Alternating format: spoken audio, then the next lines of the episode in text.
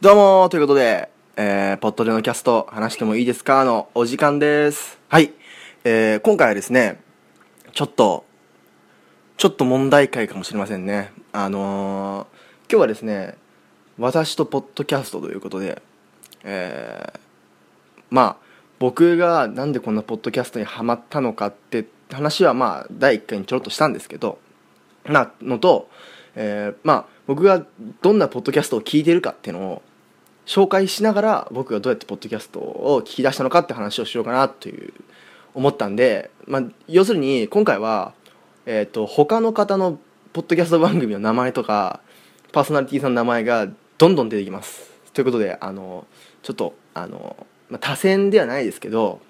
まあまあまあまあちょっとそんな感じになります。他の方の名前とかどんどん出出ちゃうのでまあいいちょっと問題の回かなとはえー、分かってるんですけども、まあちょっとやりたかったんで、えー、やります。はい、ということで、えー、まあ、私とポッドキャストということでね、えー、僕がなんでポッドキャストを、まあ皆さんもね、それぞれ、ポッドキャストを聞き出して、えー、まあ、そまあ、このポッドキャスト、ポッドキャストを最初に聞いた、ポッドキャストの中で最初に聞いたって人もいると思うし、まあ、いろんなポッドキャストを聞いていく中でこのポッドでのキャストを聞き始めてくれたって人もいると思うんですけど、えー、まあ僕はあのー、ポッドキャストをね聞き出したのは、えー、3年くらい前ですね。中2くらいですね。中2くらいの時にえー、っとねあの僕がまあこの前ね僕がラップが好きだって話をしたと思うんですけど、えそのラッパーさんで、えロマンクルーっていうグループがあるんですね。で僕が結構最初にヒップホップ好きな中でも最初の方に好きになったグループでそのロマンクルーの、えー、エムラスタさんっていうラッパーの方と、えー、そのお友達のキリー・ギャックレイさんっていうお二人で、えー、やってたそのマンズ・ロマンズ・ワールドっていうポッドキャストがあったんですね、えー、まあ主にそのロマンクルーのグループの活動の話をしていくみたいな、えー、ポッドキャストだったんですけどそちらが、えー、サウンドクラウドっていうサイトに上がってたんですね。iTunes じゃなくて。サウンドクラウドっていうサイトで、えー、投稿されてたんですよ。でまあそのサウンドクラウドって何かっていうと、えー、まあ僕もやってるんですよ。で僕が、えー、音楽とかも引っ張ってくるあのサイトなんですけどあのストリーミング式で、えっと、音源を投稿するサイトで、えーまあ、ダウンロードもしようと思えばできる。みたいな、えー、パソコンとスマートフォンで聞ける、えまあ、ストリーミング用の音源サイトなんですね。でそこで、えー、最初に聞いたのがマンズロマンズワールドっていうポッドキャストで。でそれをでポッドキャスト知ったので僕は最初ポッドキャストっていうのはあのー、そういうサウンドクラウドでやるもんだと思ってたんですよ。なので僕が言ってたその前身番組、えー、はサウンドクラウドで投稿してました、うん、最初サウンドクラウドでやるもんだと思ってたから。でサウンドクラウドでやるもんだと思ってたんですけど途中でそのマンズロマンズワールドっていう、えー、サイトが、えー、あサイトじゃなくてポッドキャスト番組が終わってでまた同じよ2人で喫茶マディっていうポッドキャストが始まるんですよ。でまあこれも終わっちゃったんですけど喫茶マディっていうのがこれが次 iTunes で始まるんですよ。で僕はそこで初めて iTunes ポッドキャストを知るわけですよ。でその喫茶マディを聞いてえー、まあ僕もその時はサウンドクラウドにまだいたんですけどあ iTunes でもやれるんだと思ったんですけどちょっと iTunes はちょっとハードル高いなと思って僕はずっとそのままサウンドクラウドで続けてたんですよ。で、えー、まあ喫茶マディも終わっちゃってでまあその喫茶マディは結構なんだろうあのカフェ風になってて喫茶本当にやってたのかちょっと分かんないんですけどあのカフェカフェ一応設定としてはそうカフェを経営してる2人がこうカフェの中で話してたみたいな。話すみたいなポッドキャストだったんですけど結構なんか昭和の話とかが多かったですね。でまあその2人がやってるポッドキャストが僕の最初に聞いたポッドキャストでその後に、えー、もう誰もが知る、えー、キング・オブ・ポッドキャストですね、えー、東京ポッド許可局を聞き出したんですね、えー、こちらはえっと T えっとえっと3人の芸人さんが、えー、まあもともと普通に個人で始めたそれぞれで始めたポッドキャストだったんですけど人気がめちゃくちゃ出て、T えー、TBS ラジオにそのまま輸入されて今 TBS ラジオでやってるっていうポッドキャストなんですよ。これすごいですね。夢ありますよね。だからそのわかんないですけどいやここはないと思うけど他にも有名な個人ポッドキャスターさんのね番組とかあっていやまあさすがに TBS ラジオは結構大物すぎるけど、まあ、例えば地方ローカル局とかねありえるじゃないですか。なんでね、まあ、そういう、まあ、夢のあるポッドキャスト番組だったんですけどね、えー東京ポッド許可局、えー今も聞いてますね、えーまあ、最近ちょっとあのー TBS ラジオラ TBS ラジオがあのポッドキャストから撤退してでその番組だけは番組の一部は、えーポッドキャスト。で、えー残りは、えー TBS のその新しいクラウドの方にってなっちゃったんですけどまあでも今でもポッドキャストやってるはやってますね。はい、えーでまあ東京ポッド許可局を聞いてるわけですよ。聞き始めたわけですね。でこの後、えー僕がそのいわゆる一般人系ポッドキャストにまあハマり出すわけですよ。はい。えーまあ、皆さんもねどうやって一般こうなぜなかなかねあのこのなんだろうポッドキャストでこう普通の一般の人たちがやってるポッドキャストを聞くっていうのはなかなか手の出しづらいところだと思うんですよ。あのーやっぱりそのまあ今はツイッターとかってバンバン宣伝できるからあれだけどこう僕がポッドキャスト始める前にじゃあ何かポッドキャスト番組で流行ったものがあったかって言われたらなかったしあのー僕もそのロマンクルーのアーティストさんがポッドキャストやってなかったらポッドキャストのこと知らなかったんであのまあ多分ねそうでもないとだから僕も有名なこうちゃんとそのその番組としてその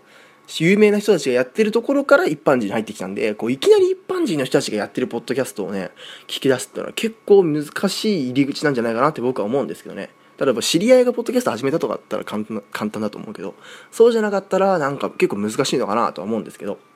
で、えーまあその後ですね、えーここから、えーまあ、これは去年ぐらいの去年っていうかまあ今年かな今年ぐらいの話なんですけど僕が、えー普通に一般人のポッドキャストを聞き出して自分も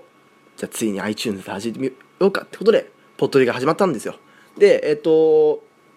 じゃあちょっと僕が聞いてるポッドキャストを僕もねそんなにたくさん聞けてないんですよ実は。あのー本当はねもうたくさんあの皆さんがおすすめしてくれてるやつとかあのツイッターでこの出てくるやつとかむちゃくちゃあるんですけどあの全部はねもうさすがにね時間もちょっとあれだし、まあ、アニメとかも見てるんで他に。こうなんだろうあのちょっとそんなにたくさんは聞けてないのがまあちょっと今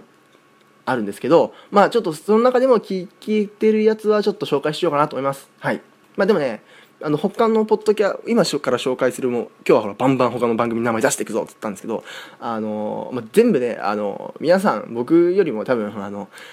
多分リスお便りとかたくさん来てるし、あのハッシュタグの盛り上がり率もね盛り上がり率も高いしレビューとかあと、まあ、ランキングにも出てるんで、あのまあ、今更僕が紹介するまでもないような番組たくさんあるんですけどですけどたくさんなんですけど、まあ、それでもねもしかするとポッドでからポッドキャスト業界に入ってくれてる人もいるかもしれないので、えーそういう人たちに向けてちょっと紹介しようかなと、えー多選の、えー今日は日ですね多選の、え話です。はい。というわけでね、えー、いきましょう、え僕がまず最初に一般人系で聞き出したのといえばもうねスターです。大スター、え大阪の一般人によるポッドキャスト通 AKA ダゲな時間です。大々ダゲな時間です。はい。大阪の一般人によるポッドキャスト AKA 大々ダゲな時間ですね。えー、こちらの番組すごいっすよね。えーまああの大阪の、まあ、そのタイトル通り大阪に住んでる、えー、と柴山健さんと岡代さんのお二人によるポッドキャストなんですけどえーまあまあまあまあ、僕も、まあ、だ10回かくらいからねあの聞き出してまだその配信が10回くらいの時かなくらいから聞き出して、えー、と僕もお便りを送りましたし。で、まあ、僕があの一番最初にお便りを送ったのは、えー、とさっき言った「マンズロマンズワールド」です。で、まあ、一般人系にお便り最初に送ったのは、まあ、ダゲな時間がさ初めてなんですけど、えー読んでもらってね。で最近ではなんかあれですよ。あのツイ柴山健さんとツイッターでも結構お話しさせてもらっててあとそのまああのポットでのことも一回紹介してもらったことありますしあとなんか話のつ途中でいきなり俊く君っつって名前が出てきたりすることもあってすっげえありがたいなと思ってるんですけどえー、ダビナ時間さん。なんとですねコメディランキングだったかな？かなんかで2位とか取っててあの iTunes の、あのー、トップページのポッドキャストのトップページのおすすめ欄に常に常にいるんですよ。ダギナ時間さん、えー、いやすごいっすよ。本当に。えー、これ聞いて間違いなし。で今ねお便りとかも、えー、なんか4月ぐらいに募集したお便りをまだ読んでるんですよ。あのそんぐらいのすごいあのー、お便りの量もすごいしもう今ねダゲな時間さん、えー、もうポッドキャストがねスターですよ今。完全に。えー、もうね話が面白くてしょうがないですね。面白くてしょうがない。でもねこれはね俺もあの大阪関西人にジェラシーですよジェラシー。本当に。いやこんな話うまい人ずるいわと。えー、ダゲな時間さんですね。大阪の一般人によるポッドキャストさんです。これが僕が一番最初に聞き出した一般人系のポッドキャストですね、えー、そこからもうどんどん検索していくわけなんですけど、えー、その後聞き出したりしてるのが、えー、ジンキとポテコの話せばわかるっていう番組ですね。ジンポテさん、えー、こちらもですね、えー、大阪のなのかな？大阪のお二人による、えー、まあ、ポッドキャストなんですよ。で、えーと、ジンキさんとポテコさんの、えー、またこちらも男女のお二人ですね。男女系のポッドキャストってやっぱ面白いですよね。僕は一人でやってるんですけどあのね、まあ、男性の意見も女性の意見も両方あの話せるわけですから面白いですよね。でこちらはえっと、まあ、なんか外で収録してたりすることもあってでまあ仁キさんのツイキャスには僕何回かお邪魔してるし、えー、あの LINE スタンプもあるんですよジンポテさんは。で僕もそれ買ったんですけどいや面白い LINE スタンプ、えーありますね。発売します。でこうジンポテは、えっと、なんとかなんとかなんとかについて話せばわかるっていうのが毎回投稿されてます。はい。ジンポテさんですね、はい。えー、その後ですねえっとポキポキラジオっていう番組ですね。ポキポキラジオ、えー、まあこの前あのちょっと名前出したんですけどえっと、こちらは男性3人による、えー、ポッドキャストで、えー、僕はなんでこのポキポキラジオを知ったかっていうと、えっと、まあ、この前話しましたね、えー、高校生ラップ選手権とか、フリースタイルダンジョン、えー、について、ポッドキャストで話してる番組聞きたいなと思って、iTunes、ポッドキャストの検索で、フリースタイルダンジョンって打ったんですよ。そしたら、このポキポキラジオが、ポキポキラジオさんがフリースタイルダンジョンについて話してたんで、そこから聞き出したって感じですね。はい。こちら、スカイプで、えー、3人でやってんのかな、えー、ポキポキラジオさん、えー、みっくんさんとモンゴルさんとパンチさんのお三三方でやってますね。はい。こうスカイプとかでね収録とかできたらね僕もなんか誰かとコラボとかできると思うんですけどちょっとまあそれはちょっと難しいかなっていう感じで。はい。まあスカイプいいですよね。えー、ポキポキラジオ。あのここはねすごいあのヤフーの人気急上昇ワードをの意味を考えたりとか結構なんか企画性もなんかあって面白いですよ。あの企画の面白さもあります。はい。ポキポキラジオさん。そしてえっ、と僕がまだ聞いているのはえっ、とレイフェルとドラゴンのおにお姉ちゃんに教えてあげるだったかな、えー、レイドラさんです。はい、えー、レイドラ通称レイドラさんですね。こちらはねえっ、と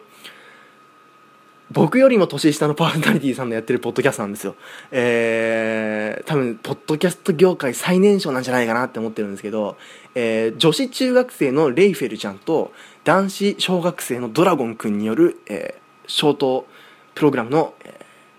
ポッドキャストなんですね。えー、まあ、コンセプト的にはドラゴンくん、あ、レイフェルちゃんがドラゴンくんにいろんなことを教えてあげるとか、ドラゴンくんがレイフェルちゃんに何か教えてあげるみたいなことになってるんですけど、えっと、すっごい可愛いですね。あのー、僕はあのドラゴンくんみたいな可愛さはね、小学生の時なかったですよ。うん。うっざかったですよ、多分。あのー、面白いです。2人の掛け合いも面白いですしね。えっと、まあ、毎回ね、あの、レイドだっつったら、あのー、僕の、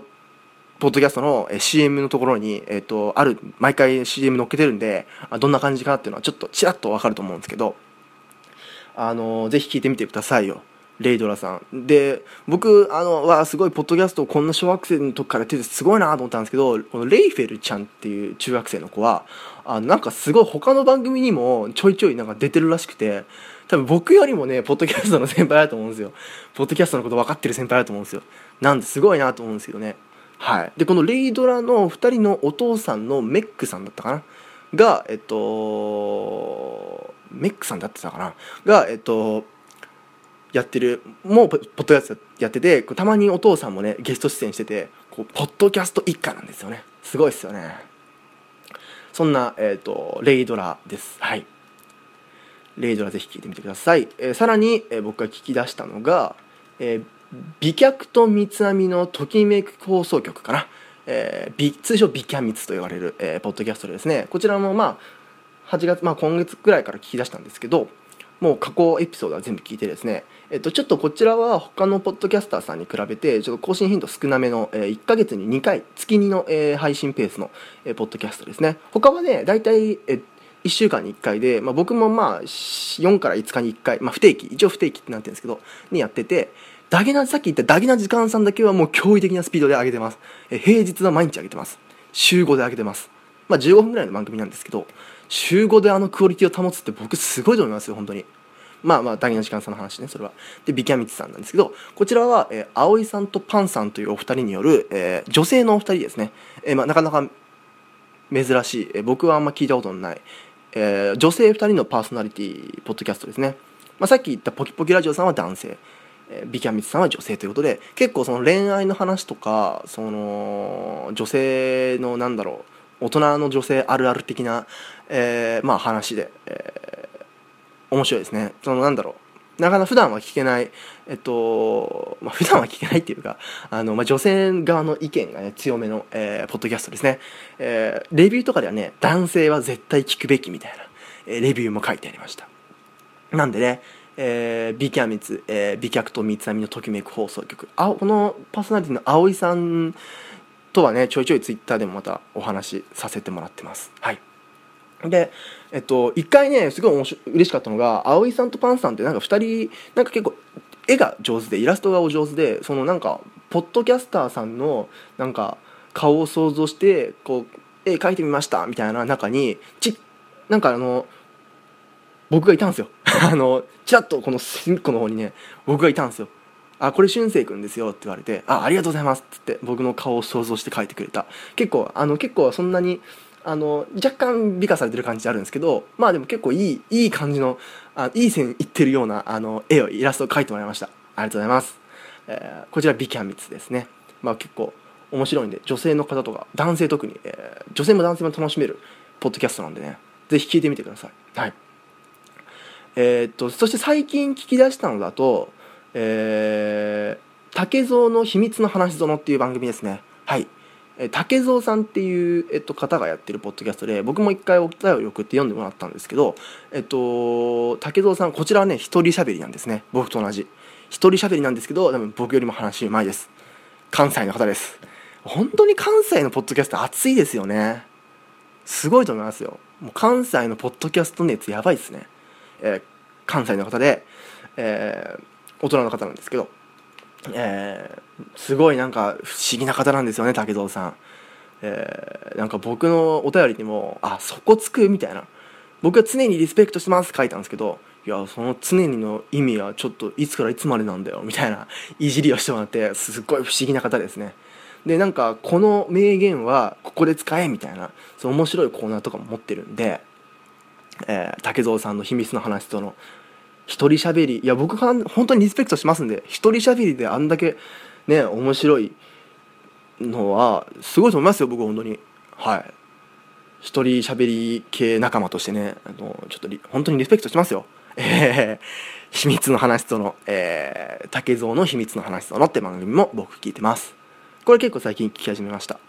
そして最後えっとこれはねあちょっと知ってる人少ないんじゃないかなと思うんですけど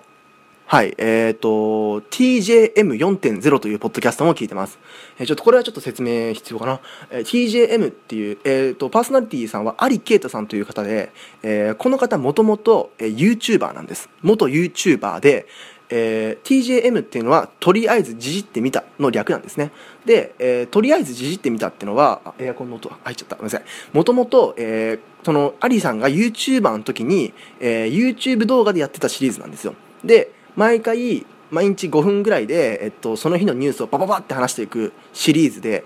えー、もうずっと、えっと、そのいわゆる YouTuber YouTube 黎明期の2010僕が勝手に YouTube 黎明期だと思ってる2012年頃からやってる方で,、えー、最近はちょっと YouTube の活動を少なめにしてポッドキャスト業界に入ってきたんですね。で、えっとまあ、この TGM とりあえずいじってみた4.0ってことで、まあ、1.0が YouTube でやってて2.0も、まあ、1.0から3.0までは YouTube でやってたんですよ。でこうなんだろう自宅配信からスタジオ配信になったりとかどんどんパワーアップしていってで4.0にアップデートした時にポッドキャストになったと。でポッドキャストって言ってるんですけどこれ実は、えっと、毎週日曜日に、えっと、Facebook ライブっていう Facebook の生放送をやったそのアーカイブですね。その録音をポッドキャストとしてアップしてるわけですね、えー、なんで僕はその日曜日に見てるわけじゃなくポッドキャストの方で聞いてるんですけどまあでも、ポッドキャストでも全然聞ける面白い番組です。えー、TJM、その動画の時と同じように、えー、1時間ぐらいで、その週に起こった出来事や雑学とか記事をどんどん紹介するっていう面白い番組ですね。えー、まだなかなかないと。まあ僕結構その TJM にもともと影響されてるとこ多くて、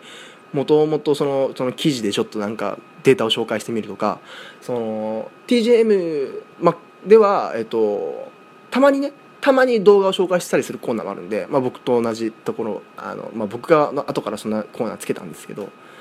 まあ、なんで僕が動画紹介やってるかというと僕 YouTube とか好きだし、えっと、これなら簡単に毎週紹介できるかなと思ったんで始めてるんですけど、えー、まあ元 YouTuber の、えー、有啓太さんがやってる、えー、毎週、えー、の、えー、記事、えー、ニュースなどを紹介し1時間紹介していく、えー、Facebook ライブのアーカイブとしてえー、ポッドキャストに上げているのが、えー、TJM4.0 というポッドキャストです。はい、こちら、あのー、面白いのでぜひ見て聞いてみてください。えー、ちょっとねあのその生放送やってるんでそのなんか毎週ちょっとお酒を紹介したりとか、えーと、してますあのたまに天気予報をねたまにっていうか天気予報を、えー、まあその収録日が必ず日毎週日曜日って分かってるんでその天気予報をちょっと言ってみたりとかお酒を紹介するコーナーとかあって面白いですはいえー、まあこんな感じですね。僕が、えっと、聞いてるポッドキャストは。ちょっとあのー、紹介ばばっと紹介したんで、まあ、ぜひこの中でちょっと気になるのあったらぜひ聞いてみてください、えー、完全超もう僕が他の名前出しまくって多選しました。えっ、と他にえっ、とこれは僕が毎回聞いてる毎週聞いてる購読してるポッドキャストなんですけど購読とは言わずちょっと12回ちょっと聞いてみてるなとか気になるエピソードがあれば聞いてみてるなっていう感じの、えー、聞き方のポッドキャストでは、え、オルネポさん、えー、こちらはめちゃくちゃ、えー、老舗ポッドキャストですね。超老舗ポッドキャスターです。もうないつから言ってるのかな？結構34年前から言ってんじゃないかな、えー、桃屋のおっさんという方がやってるポッドキャストなんですけどえーまあ、多選のコーナー、まあ、僕と今みたいに多選のコーナーがあったりとか次戦のコーナーがあったりとか、えー、面白いですねすごい。オルネポさん、えーまあ、僕はこれちょっと購読まではちょっといけてないんですけどあの、まあ、気になる回があればちょちょいちょい聞いてます。あともう一つは「えーと、そこアニ」っていう、えー、番組で、えー、そこそこアニメを語る番組、えー、こちらとトッドキャストウェーブっていう個人っていうよりは若干ちょっとその団体がやってるポッドキャストで、えーと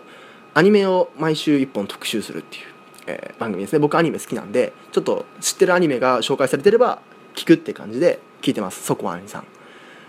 えー、あと、まあ、これはもう配信してなくていいんですけど、まあ、水俣初恋ポッドキャストっていうのがあったんですけどこれはあれですねドラマ CD みたいなポッドキャストで、えー、第全部で3話、えー、配信されております、えー、ポッドキャストの T トップページにもちょいちょい載ってますね、えー、これも僕聞いたことありますね。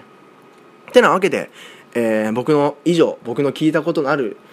一般人、まあ、僕のがどうやってポッドキャストを聞き出したのかっていうのと僕の聞いてるポッドキャストの、えー、多選でした。紹介でした。ということでね、えーと、もし、えーまあ、全部で12345678910個ぐらいあの紹介したんですけどこの中でぜひ、えー、気になるものあれば聞いてみてください、えー、ダギな時間さんポキポキラジオさんピキャミツさんレイドラさんジンポテさん、え東京ポッド許可局さん TJM4.0 さん、えー、水俣初恋ポッドキャスト、えー、キッサマディでマンズロマンズワールドはちょっと消されてるやつあるんで、えーまあ、マンズロマンズワールドそしてそこはにオルネポさんえー、そこはにさんとオルネポさん、えーと、勝手に名前出してすみませんでした。ということで、えー、ぜひね気になるものがあれば聞いてみてください。ということで、えー、今回は、えー、完全私とポッドキャストということで、えー、他のポッドキャストの名前出しまくり問題の回完全多選回でした。ということでまあいろんなポッドキャスト皆さん聞いてみてください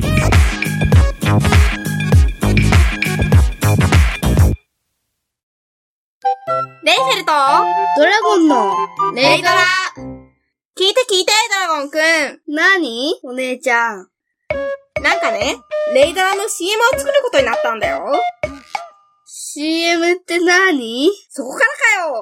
らかよ。こんな感じで、バカの弟と、ゆるーくのんびり喋ってます。バカって言うな。詳しくは、ポッドキャスト、レイドラで検索。皆さん、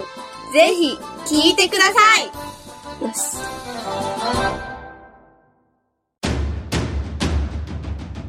2016年